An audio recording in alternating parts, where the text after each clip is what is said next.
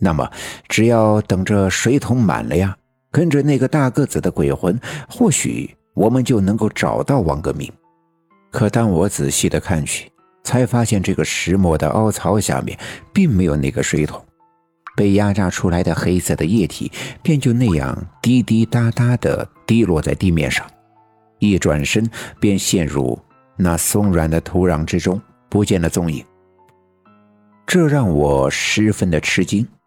不过我很快就想到，或许这石磨的地下也如小阴坡的泉水下的那个土坑一样，连通着地下隧道。那些黑色的液体，也正是那些鬼魂的阴气。这没准就此渗入地下，流入王革命栖居的巢穴。可眼前最重要的不是这些，而是为什么这推磨的会是刘老七？难道刘老七已经死了，变成了一个孤魂野鬼，所以才被王革命利用来推磨？可我们来的时候，路过刘老七的家的时候，清楚的看到他正蹲在院子里，用一个铁耙子给他们家的大母驴梳理身上脱落的毛呀。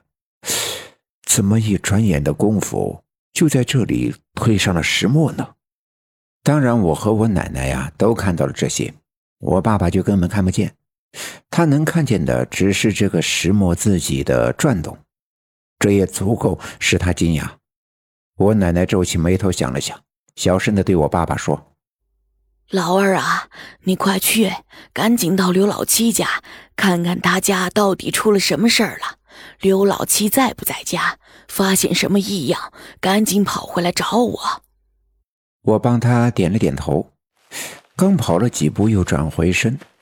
我奶奶知道他是在担心我俩的安危，便向他挥挥手说。你去吧，我们俩没事儿，不用惦记。我爸这才迈开步子，跑上了小村里的小路，直接奔西去刘老七的家。我和我奶奶继续趴在那个小窗前向里面张望。刚才跟我爸爸说话，没有惊动里面的这些鬼，他们仍旧按部就班的一个个的爬上石磨，被石磨上面的那个小洞一下子吸进去。再从下面的凹槽流出黑色的液体，渗到地面上，深入土壤，消失不见。过了没一会儿，我爸爸匆匆忙忙地跑了回来。我们听到他的脚步声，回头朝着小路的方向望去，他用力地向我们挥手，看样子很着急。我奶奶便抱着我，赶紧来到了爸爸的身边。妈，快跟我走。咱们去老七家。听我爸这么一说，再看看他一脸着急的样子，就知道大事不好。来不及犹豫，也没有时间多问，我们便飞快的向刘老七家奔去。刚跑进他们家的院子，我们就感受到了一股冰冷的寒气。我和我奶奶都心里暗叫大事不好。推门进屋的时候。刘老七的老伴儿正在哭哭啼啼。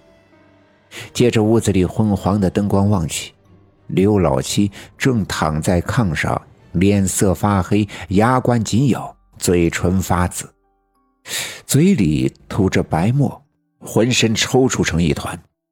见我们来了，他的老伴儿一下子就有了主心骨，一把抓住我奶奶的手，扑通的一声跪在了地上。刘姐啊，一定要救救我家老七呀！也不知道咋了，刚才还好好的，一眨眼的功夫，人就成这样了。我奶奶赶紧给他拉了起来，没有时间问他事情的来龙去脉，赶紧走到刘老七的身旁，伸手摸住了他的脉门。过了一小会儿，我奶奶转身对刘老七的媳妇儿说：“赶紧给我准备一个土豆，要发了芽的。”带来一碗白酒，一根蜡烛，三根筷子，一把菜刀，快点儿，越快越好。这些东西庄户人家都常见，刘老七的媳妇儿不敢怠慢，赶紧跑到外屋，忙前忙后的准备开来。我奶奶一伸手，从他们家的晾衣杆上摘下了一个毛巾，在手里三下两下的卷成了一个圆柱形。